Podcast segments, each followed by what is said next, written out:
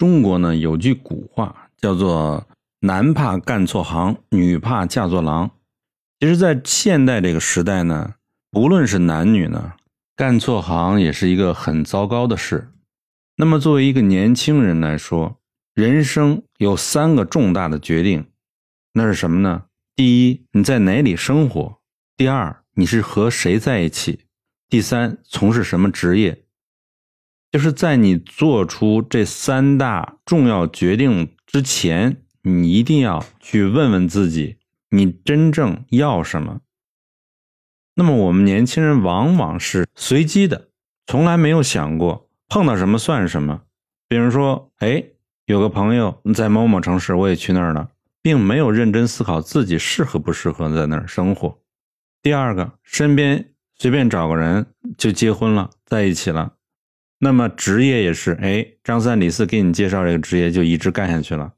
实际上你没有认真思考这项工作、这个城市、这个人适不适合和你在一起。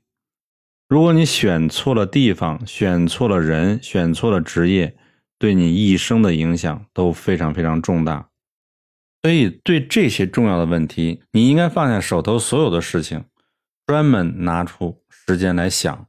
因为这个是重中之重，那么你找到了自己擅长的领域，然后呢，你就去尽自己最大努力去帮助他人，提供免费的服务，多给别人好处。只要你坚持下来，付出一定会得到回报。你不要太盯着眼前的利益，太斤斤计较。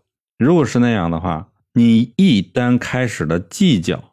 那你就没有耐心了，你就没有那种长远的目标，你只盯蝇头小利，你不会有好的结果的。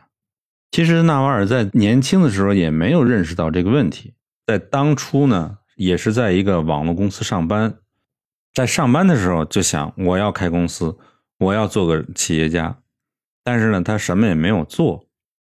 后来呢，就是大家都知道他有这个想法，但他没有行动。大家就会问：哎，你怎么没有去开公司啊？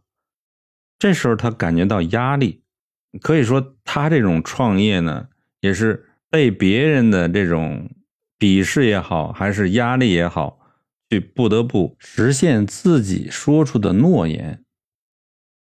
为什么发生这种情况呢？因为这个社会啊，普遍的共识说，你去找个好的工作，给别人打工，才符合这种。社会的认知才是明智的选择，但是实际的效果是什么呢？他那些过去的同事还在为生活所奔波，他早已经实现了财务自由。所以说，提早的认知是决定你未来的财富自由一个非常非常重要的一个因素。好了，那我们下一集讲怎么找到像玩儿一样的工作，有没有人？